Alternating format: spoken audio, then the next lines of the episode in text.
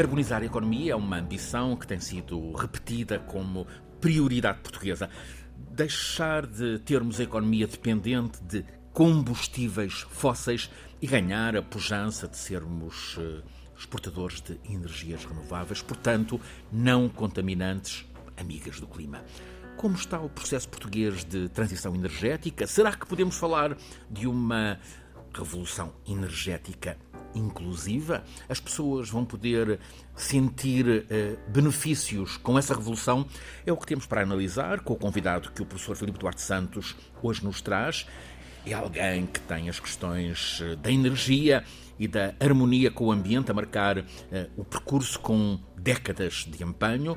Trata-se de uh, Nuno Ribeiro da Silva. Professor, quer apresentá-lo? Sim, tenho muito prazer nisso e agradeço muito a presença, a disponibilidade por estar aqui assim connosco nesta conversa. Um, Nuno Ribeiro da Silva é mestre em Economia, Política e Planeamento Energético pela Universidade Técnica de Lisboa após ter cursado Engenharia e Economia, é professor universitário desde 1983, tendo exercido funções diretivas no Instituto Superior de Economia e Gestão, eh, leciona Economia, Energia e Política Energética no mestrado de Economia da Energia e do Ambiente, é professor catedrático convidado pela Universidade Técnica de Lisboa, exerceu funções de administrador e consultor em diversas empresas, entre outras a EDP, a CP, a RN e o INESC. Representou o país em várias missões oficiais e processos negociais junto das comunidades europeias, Banco Mundial, entre outras, enfim, tem um extenso uh, currículo. É advisor da Endesa Generation Portugal e de várias empresas do grupo Endesa, administrador da OMIP, Mercado Ibérico, presidente do Conselho Estratégico Nacional de Ambiente, da CIP, enfim, e muitas outras atividades. E, além disso, também membro do Conselho Nacional do Ambiente e Desenvolvimento Sustentável. Muito obrigado pela sua presença. Bem-vindo, Nuno. Muito obrigado. Estamos bem em Portugal nesse, nesse processo de revolução verde, a transição para energias renováveis? Estamos a fazer um bom caminho? Estamos a fazer um bom caminho. Uhum. Uh, não quer dizer que os bons caminhos, uh, muitas vezes, não tenham umas barracas eh, à volta e que não possam ter um buraco aqui e acolá e não tenham uma outra curva em que é preciso dar eh, particular atenção. Mas, no fundamental, estamos agulhados. Quais são os buracos? Quais são os problemas que estão no caminho?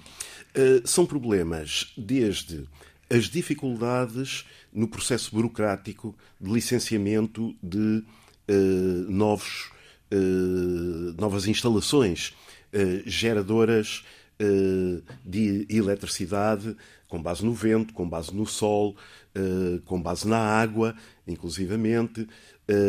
portanto, há um processo burocrático nas linhas que são necessárias construir para recolher essa geração elétrica descentralizada. Portanto, há aí um ponto negro eh, porque efetivamente os pedidos e a iniciativa de construir parques eólicos, fotovoltaicos, etc., é tão dinâmica que a administração eh, não tem capacidade de resposta em tempo útil. Sobretudo, eh, a que me preocupa hoje mais é a capacidade de rede elétrica se desenvolver e ser construída para ir fazer a recolha do pinga-pinga que vem desses diferentes parques elétricos. Portanto, a infraestrutura elétrica a infraestrutura os cabos. elétrica, exatamente. Os cabos ou o Exatamente, as linhas, enfim, de transporte, as linhas de, de, de, de distribuição, uh, aí temos uh, que mudar muito na maneira como uh, as entidades responsáveis, em particular a REN e a E-Redes, Uh, têm... E esse é um investimento pesado. Esse é um investimento muito pesado. É um investimento também que coloca uh, aspectos burocráticos complexos, porque tem que se negociar com os proprietários a passagem das linhas, uh, tem que se ter as licenças ambientais. Todo o processo de construção é um processo não se resolve complexo, meses. não se resolve em meses. E, portanto, esse é, digamos, um ponto de estrangulamento e um ponto negro, digamos, de um caminho, de uma passadeira vermelha para o fluir das uh, das, dos investimentos em novos parques fotovoltaicos ou eólicos, nomeadamente. Esse é o lado da energia que remete para a eletricidade. Mas quando estamos a falar de energia, não estamos a falar apenas de eletricidade. Exatamente. Quanto da, da energia de que necessitamos é para a eletricidade? Pois, essa é uma questão muito importante, porque nós muitas vezes vemos, inclusive na comunicação social, ah, este mês produzimos 70% da energia com base em renováveis. Bom, não é, o problema é que não é a energia, é energia, mas é energia elétrica. elétrica. Claro. E a energia elétrica são cerca de 23% da energia que consumimos no país. Porque quando vamos à bomba de gasolina para uh, abastecer de combustível, é, outra, é a energia é, na mesma. É outra, só que é já energia, não é energia elétrica. Só que não é Até energia ver não é energia Exatamente. elétrica. Portanto, quando nós dizemos que, que, que e, é, e é louvável, mas que, que geramos energia com base em 70% de fontes renováveis, é 70% de da 23%. Pois, claro. Ou seja, cerca de 15% do é total fração, da energia claro, que claro. consumimos. Claro. Essa é uma questão muito importante, porque realmente distorcemos um bocadinho. A eletricidade tornou-se tão popular que, muito, repare que muitas vezes diz que se não há, não há, faltou a energia, faltou a luz. Bom, a eletricidade é apenas não chega a um quarto da energia que consumimos. E esse é um grande desafio que é precisamente intensificar o uso final da eletricidade, por exemplo, o caso dos veículos, da mobilidade. Transformar? Transformar. Transportes públicos. Trans, exatamente. Mudarmos os aparelhos que usamos como o esquentador a gás, como a climatização a gás ou a fuel, a deslocação em veículos automóveis de motor de explosão que usam gasolina ou gás óleo ou gás, ou gás de petróleo liquefeito. Transformarmos esses aparelhos em aparelhos que façam o seu papel, o seu serviço eh, com base numa energização elétrica uhum. e, portanto, a eletricidade deixe de ser apenas 23% da procura final de energia e vá para valores eh, de 50%, 60% e que por trás geremos essa eletricidade com base em fontes renováveis na, limpas. Na sua avaliação, quanto tempo vamos precisar para muito. chegar a esses 50%? 60%? Muito. Muito? Muito. 2050? Uh, e continuaremos ainda, por certo, com parque automóvel de motor de explosão. Esse é um assunto muito importante a ter em conta quando, às vezes, queremos ser uh, um bocadinho voluntaristas, demasiado voluntaristas, neste processo da transição energética. É porque tínhamos consciência que nós estamos a transformar um modelo eh, não só no nosso país, no mundo, que foi construído durante um século e pouco. As infraestruturas e depois os aparelhos. Eh, porque nós não comemos energia. Nós precisamos da energia para energizar aparelhos que nos dão um bem ao serviço.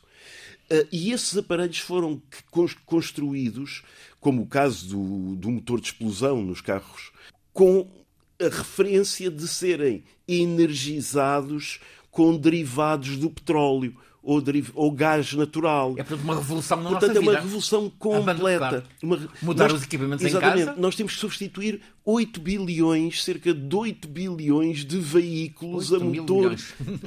8 mil milhões de veículos a motor a explosão. Uh, milhares de milhões de esquentadores. Milhares de milhões de equipamentos de uh, AVAC, de ar-condicionado. É tudo isso que está em cima da mesa para, de facto, entrarmos num caminho em que se usa como energia final a eletricidade, no pressuposto que ela, a montante, é gerada por fontes renováveis. E temos muito também que fazer em termos de estes novos aparelhos que vão substituir os veículos atuais, etc., serem mais eficientes no uso da energia. E isso também eh, põe um desafio, desde logo cultural, muito importante a cada um de nós. A Europa mostrou-se muito voluntariosa, sobretudo antes da, da invasão russa da Ucrânia, mas depois eh, tem tempo, tem recuado, por exemplo, no fim dos automóveis eh, com motor de combustão. A Alemanha propunha uma meta de 2035, já foi, já foi retardando. Ou seja, é um processo lento este. É, certo. Eu diria que a Europa continua bastante voluntarista e bastante comprometida com é a, vanguarda. a, a transição. É a vanguarda, claramente. Os Estados Unidos estão também à maneira americana, com muito pragmatismo, a recuperar um, o, o, o, seu compromisso com a transição a e com a descarbonização. Muito, claro. Exatamente. E com grandes estímulos ao investimento em fontes renováveis e em eficiência energética, mas a Europa tem tido uma, uma, uma, política, eu diria, nas últimas até duas décadas, mesmo antes destes incidentes, com certa coerência.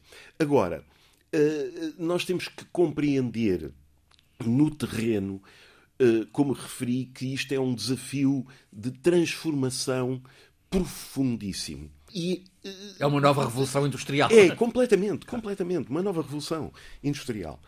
E, nesse sentido, também a lidar com novas tecnologias uhum. que muitas vezes não sabemos exatamente quando é que ganham momento, quando é que efetivamente se tornam, quer em termos de capacidade de oferta, de produção, quer em termos de competitividade, aceitáveis. E a Europa tem que gerir três pilares, três linhas que é muito difícil compatibilizar. Ou seja? Seja a, a questão da energia e do ambiente. A energia é, de facto, o maior agressor uh, do, ambiente. do ambiente.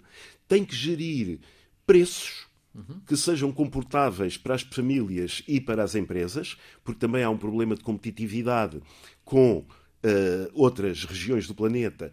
E, por outro lado, também há que uh, levar as pessoas a compreender que, por vezes, os preços de, de, a que pagam pela energia que precisam podem uh, ser mais elevados, e há aqui um equilíbrio político também muito uh, melindroso, uhum. e por outro lado, o terceiro pilar, que é a, segura, a sua segurança de abastecimento à energia. Foi posta em causa uh, neste último ano e. Exatamente, de uma forma bruta, brutal e frontal.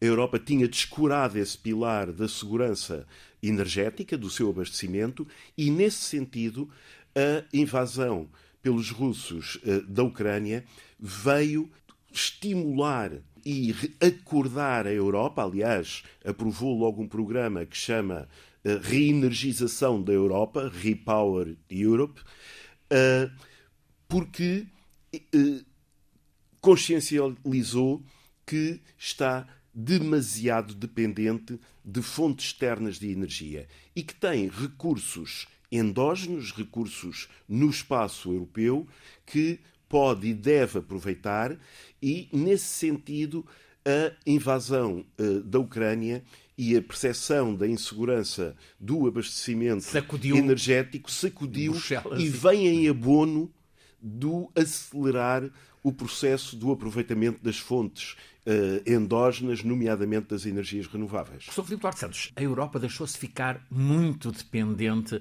em matéria de energia. A chanceler uh, Merkel muito elogiada em alguns aspectos, negociou muito com a Rússia, colocou muito a Europa na dependência da energia russa, de algumas formas de energia da Rússia.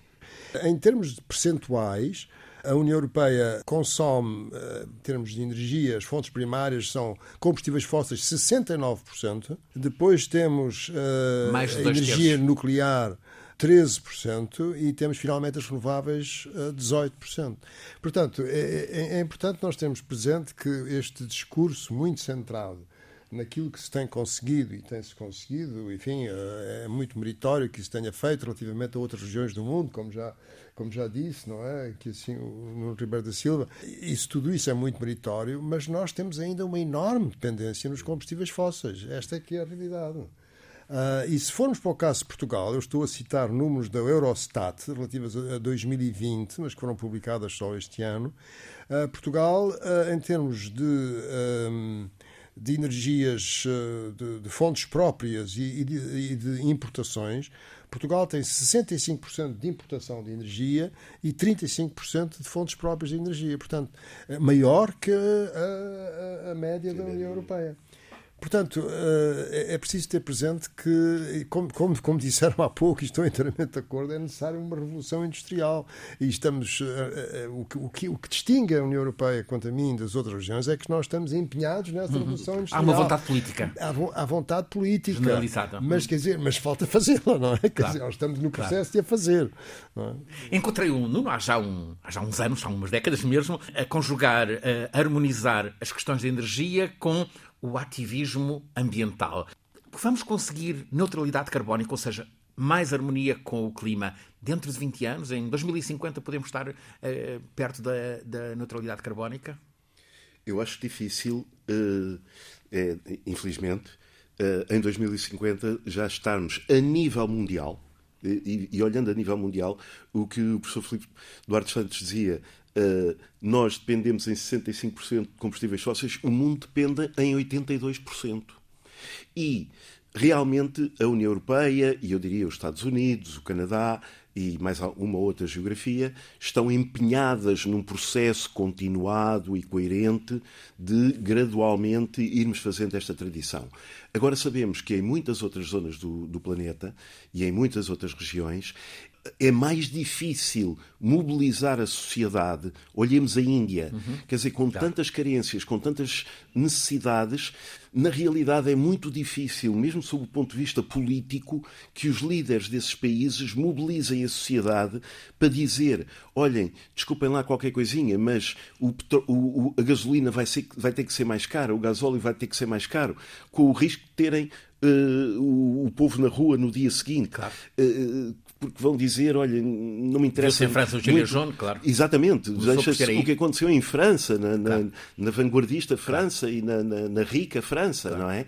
Mesmo o aumento dos combustíveis, uh, o fim de subsídios a combustíveis fósseis que existe em muitas regiões, como o Brasil, como a Indonésia, grandes países, a Nigéria, grandes consumidores, etc., uh, é um, um, processo político muito difícil para os líderes assumirem de uma forma frontal e, digamos, radical.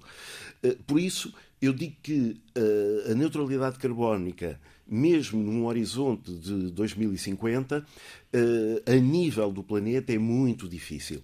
A nível da Europa, eu julgo que se não estivermos lá, não devemos estar longe da neutralidade carbónica na Europa. Temos os recursos, temos a tecnologia, há o compromisso político que não foi rompido, até, pelo menos até agora, e que já tem um lastro que não vem só da invasão da Ucrânia, vem de trás esse compromisso europeu, uh, e nesse sentido uh, penso que é execuível estarmos numa situação eh, de neutralidade carbónica eh, na Europa. Sendo que a Europa, de facto, eh, ainda é ou, é um, um, um, um pequeno, um, pequeno, uma pequena fatia das colossais emissões que vêm, sobretudo, de outras regiões do planeta, da, como é habitual, da China, da, Índia,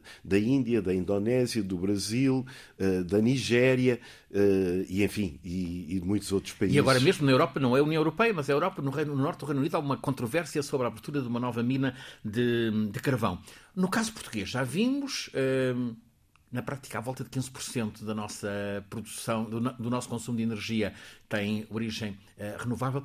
Qual é o percurso que temos a fazer? Para a eletricidade. Depois, eh, aliás, o número, que é, que é uma coisa que esquecemos, o número que o professor Filipe uh, referiu uh, do, da, da, autossuficiência energética do país uh, conta com uma outra parcela que não é negligenciável, que é o aproveitamento de biomassa uhum. e de refugos, por exemplo, da indústria uh, do papel, da indústria uh, dos móveis, da indústria. e não é negligenciável. Não é negligenciável. É usado para gerar eletricidade nas chamadas cogerações. Portanto, esse é um outro aspecto. É que, de facto, nós. Todo este novo paradigma que está a ser construído é uma boa notícia para Portugal. Uhum. Porque, na realidade, nós toda a vida estivemos toda a vida, desde a Revolução Industrial, muito dependentes de outros na importação de carvão, de petróleo, de gás natural. E agora. Estamos a começar a ser autónomos. Estamos a, a, a, a retomar uma certa capacidade de autonomia. Uh, o país, nós não temos também muitas vezes consciência disto, mas o país tem uma situação privilegiada em termos de fontes renováveis, porque tem um bocado de biomassas, uhum. tem um bocado, digamos assim, de sol, um bocado de água, um bocado de vento, um bocado de geotermia, oceano em que tecnologias, eh, não só o eólico oceânico, mas outras tecnologias de aproveitamento das energias do mar, as chamadas marmotrizes, podem ser aproveitadas. Portanto, há recursos. E, portanto, há recursos. Ou seja, temos... Portugal pode vir a ser autossuficiente? Portugal, dentro deste, deste modelo de transição energética, em que a eletricidade ganha peso enquanto energia final para a satisfação das nossas necessidades, pode vir ser autossuficiente. Daqui a uns anos. Daqui a uns anos, naturalmente, uhum. um processo longo. A eólica. A eólica é preciso, precisa de vento. É um condicionamento, ou seja, assegurar a regularidade do, do fornecimento. É também um problema esse. É, é um problema, é um problema técnico complexo que põe desafios aos operadores do sistema elétrico, porque quer a eólica, quer o solar, quer o hídrico, uh, sobretudo, são uh, fontes uh, que não podemos contar com elas sempre em carga durante as 8.760 horas do ano. Mas isso é, é, outro aspecto interessante, é que como temos, por exemplo, o Marrocos tem muito sol, uhum. mas não tem vento, ou, quer dizer, tem vento, mas uh, muitas vezes longe das zonas, das zonas povoadas, uh, não tem biomassas, uh, não, tem, não tem água. o solar também tem outros problemas, porque os painéis estão sempre cheios do pó do deserto e, portanto, perdem eficiência. Enfim, isto para dizer que Portugal tem condições favoráveis? Muito favoráveis e há que julgar com estas várias fontes e estas várias tecnologias, fazer a hibridização dos parques eólicos para aproveitar o vento quando existe, com os parques solares para aproveitar o sol quando, quando radia, para aproveitar a água quando ela está disponível. Uh, e uh, fazer, portanto, um invólucro, um pacote que nos dê uma segurança ao sistema elétrico, que é o desejável, uh, e enfim, é que nos habituamos, porque uh, 24 horas por dia, 31 dias por mês, 365 dias por ano, nós chegamos a uma tomada, a um interruptor uh, e temos sempre ali disponível a eletricidade. Que lugar dá ao nuclear em todo este, em todo este panorama da energia? Ainda faz sentido falar de nuclear? Fala-se de uh, mini-centrais? Nas tecnologias atuais faz muito pouco sentido. Uhum.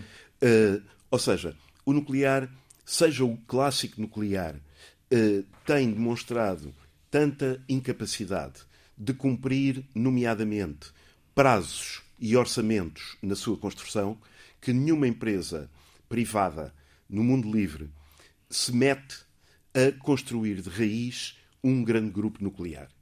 Os, as derrapagens em preços e em eh, prazos são brutais. Diz, quer, quer, brutais quer dizer triplicar os prazos anunciados de construção, quintuplicar os orçamentos de milhares de milhões de euros. Portanto, aí ou o nuclear e a indústria eletronuclear ganha uma, uma, um novo folgo uh, e muda muito uh, na, na, na, sua fiabilidade e credibilidade, ou realmente não há empresa que corra o risco de se meter num projeto que mobiliza milhares de milhões de euros e que nunca se sabe quando é que acaba e como é que acaba e quanto é que vai custar. Depois há a questão das centrais que estão a funcionar, em geral, todas já com uma idade avançada para o uhum. nuclear, 40 anos. Almaraz, por exemplo, por exemplo, não longe do Alentejo. Essas centrais, enfim, se forem geridas, naturalmente, dentro das normativas de segurança que se exige, mesmo já sendo velhotas para a central nuclear, poderá fazer sentido, sobretudo nesta situação em que estamos, com os problemas com a Rússia, uhum. etc., uh, tratá-las bem e aguentá-las. Viu-se que os alemães uh, de, até regressaram, regressaram e, e, e, mas agora uh, desligaram as últimas três centrais que tinham. Depois fala-se muito dos pequenos reatores Sim. nucleares. A França fala muito. fala muito. Mas na verdade é que o, o Francisco vai ao supermercado e não tem lá esses reatores. Isto como imagem, ou seja, fala-se, mas não existem. Claro. Uh, estão muitas empresas, de facto, é verdade, a trabalhar nesse desenho desses reatores, mas eles atualmente não estão disponíveis no mercado uh, e também não se sabe o preço a que acabarão por vir a sair. Uh, e, de facto, mesmo que venham a ganhar eh, fiabilidade, de prazos, de segurança, de preço, hoje o custo de geração de eletricidade com base em fontes renováveis é absolutamente imbatível. O professor eh, concorda, o professor Filipe concorda, eh, nuclear é para deixar de lado para ir deixando de lado? No mundo livre, eh, penso que é essa a tendência, mas eh, na China e na Índia, penso que isso não, não, não será assim. Uh, tanto ambos países têm uh, uh, planos de construção de um número considerável de centrais nucleares.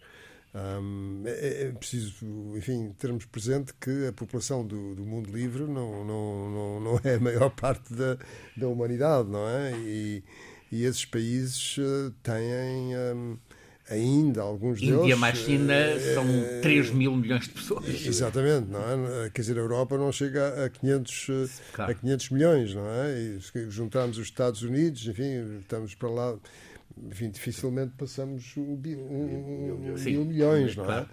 E, e, e, portanto, foi isso que, que, que, disse, não é? Quer dizer, que disse o professor Nuno Ribeiro da Silva que e, efetivamente eh, isto é um problema global e a, a, solução passa por aquilo que se irá passar, é o que se está a passar em países de economias intermédias, não só a China, mas a Índia, eh, o Paquistão, a Indonésia, a Nigéria e, e toda a dependência que eles têm eh, ainda nos, nos combustíveis fósseis. Mas em relação àquilo que, que, estava a ser dito, também gostaria de, de dizer que um, todo este programa para a, descarbonização uh, tem ainda, digamos, dois obstáculos no caminho, que é um é uh, a necessidade de armazenar energia, uhum. porque isso é inevitável, mas já se faz, quer dizer, com as barragens, não é?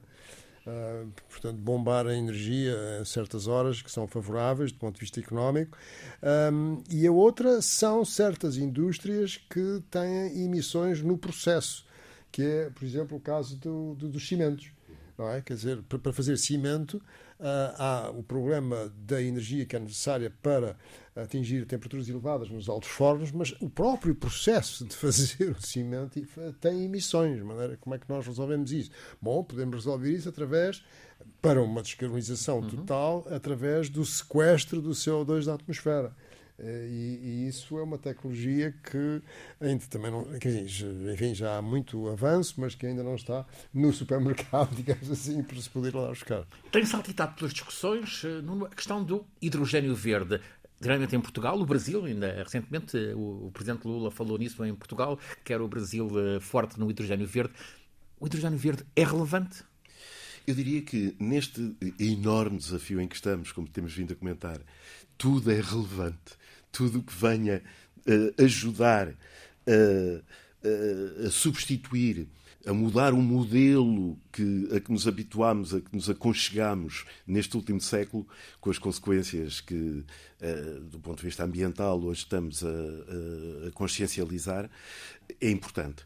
Não, não, é, não é a panaceia para o, o problema, mas é um contributo. E, de facto, uh, o hidrogênio verde, que não vai aparecer assim uh, de um momento para o outro, porque ele tem que ser gerado também uh, ou, ou, produzido com base em máquinas eletrolisadores que consomem muita eletricidade e essa eletricidade tem que vir de fontes renováveis senão não vale a pena. Fotovoltaica, por exemplo? Exatamente. Uhum. Entrará e deverá ser visto como uma uma alternativa aos derivados do petróleo em certos nichos de consumo em que a eletrificação é mais difícil de conseguir. É o caso, por exemplo, de, chamemos os caminhões TIR, que trabalham, podem trabalhar 24 horas seguidas, que se forem energizados com baterias elétricas, o caminhão acaba por levar mais peso de baterias do que propriamente de carga, e, portanto, se se conseguir substituir o uso do diesel ou da gasolina Uh, nesses uh, caminhões de exaustiva uh, utilização por hidrogênio, é de facto um nicho, como se está a trabalhar também para a aviação, como se está a trabalhar também para navios, mas são essencialmente nichos muito importantes. Imagina a aviação a ser a prazo um, relativamente curto, não poluente? relativamente curto, não porque inclusivamente lá está, tal como nos veículos automóveis, há que substituir toda a frota. Há que substituir toda a frota claro. de aviões. Mas todos os grandes construtores uh, já estão a pensar, estão a pensar e não só os grandes construtores, e há testes uh, de uh, aviões de média dimensão. ainda ontem passava um num programa de televisão a voar com base em hidrogênio. Imagina, sei lá, lá para o final do século, um mundo sem energias fósseis? Sem depender de energias fósseis? Tem que imaginar. Uhum. ou então, se calhar, Uh, imaginamos. Essa uh, é uma boa perspectiva. Uh, Esta revolução energética pode conduzir a energia mais barata para os consumidores, para os utilizadores? Sim, olha, uma coisa curiosa. Portugal e a Espanha também, mas Portugal com base uh, na dinâmica que tem vindo a ter e não pode tirar o pé do acelerador. Quando vai ver os preços no chamado mercado de futuros de eletricidade, ou seja, de indústrias uhum. uh, que compram eletricidade a prazo para 2029, 2030, 2031, é interessantíssimo ver que esses contratos estão a ser feitos a preços mais baratos, portanto, mais competitivos para as indústrias, uh, no MIBEL, no chamado mercado ibérico, uhum. do que na Alemanha ou na França. Que... O MIBEL foi uma boa negociação portuguesa. Uh, sim, sim, sim, foi um, é uma boa iniciativa, uh, é uma boa iniciativa, claramente. Enfim, eu sou administrador de, e, portanto, sou parte envolvida. Parte Mas sem dúvida, sem dúvida que faz todo o sentido, sob o ponto de vista uh, geográfico, lógico de sistemas, que o mercado ibérico funcione de modo harmonioso, uh, envolvendo o, o, nosso país e uh, a Espanha, ainda por cima, sabendo nós que estamos bastante descartados do mercado elétrico para lá dos Pirineus, não é? Portanto, estamos aqui um pouco em ilha, hum. em península, eu não diria em ilha, já não é, também não é tanto ilha, mas em península energética uh, e tal. Mas dizia, curioso que os próprios, uh, a própria indústria, a própria atividade económica vê e interpreta e compromete-se com contratos, não é só achar, é envolver-se em contratos e compromissos que a Península Ibérica tem condições para oferecer, nomeadamente eletricidade, a preços mais baratos nos anos de fim da década do que a uh, países da Europa Central, das Franças, com o famoso nuclear, uhum. ou da Alemanha. Aqui, a Alemanha muito dependente ainda e ter que fazer um grande esforço para se livrar do carvão, que ainda é mais de um terço da geração de eletricidade da Alemanha. Em todas as áreas, o conhecimento é essencial. A literacia, também em relação às questões de energia, é relevante. Fundamental. Uhum. Fundamental. Fundamental. Informar. Informar. Literacia. Literacia. Sob pena de. Uh, um, as pessoas terem, não acompanharem os desígnios dos políticos, como se viu com os chamados coletes amarelos em França, uhum. terem uma reação que venha a pôr isto tudo em causa. A, em uhum. causa. E, em segundo lugar, porque esta descarbonização e transição energética só se faz, eu deixo o slogan ninguém ficar para trás. É ninguém ficar para trás em termos de ser agente ativo. O professor Duarte Santos, claro está, uh, concorda. Literacia, participação. Até me atrevo a dizer que é um dos objetivos deste programa. É, é tentar descodificar certas coisas, uh, chamando pessoas que Contribuir são para a literacia com peritos. E, e, exatamente. Filipe Duarte Santos, professor catedrático na Faculdade de Ciências da Universidade de Lisboa, conduz-nos todas as semanas neste programa, à Escala do Clima. É uma parceria entre a Escola Superior de Comunicação Social e a Antena 1, da Rádio Pública, a RTP. Está em rádio o programa, na Antena 1, todas as quartas-feiras, a seguir às notícias das 11 da noite, depois em podcast, está na RTP Play, nas diferentes plataformas. É um programa feito por Alice Vilaça, Nuno Portugal, Paulo Cavaco, por mim, Francisco Sena Santos, sempre pelo professor Filipe Duarte Santos, que é o nosso condutor científico, e hoje como eh, convidado o gestor e professor universitário Nuno Ribeiro da Silva.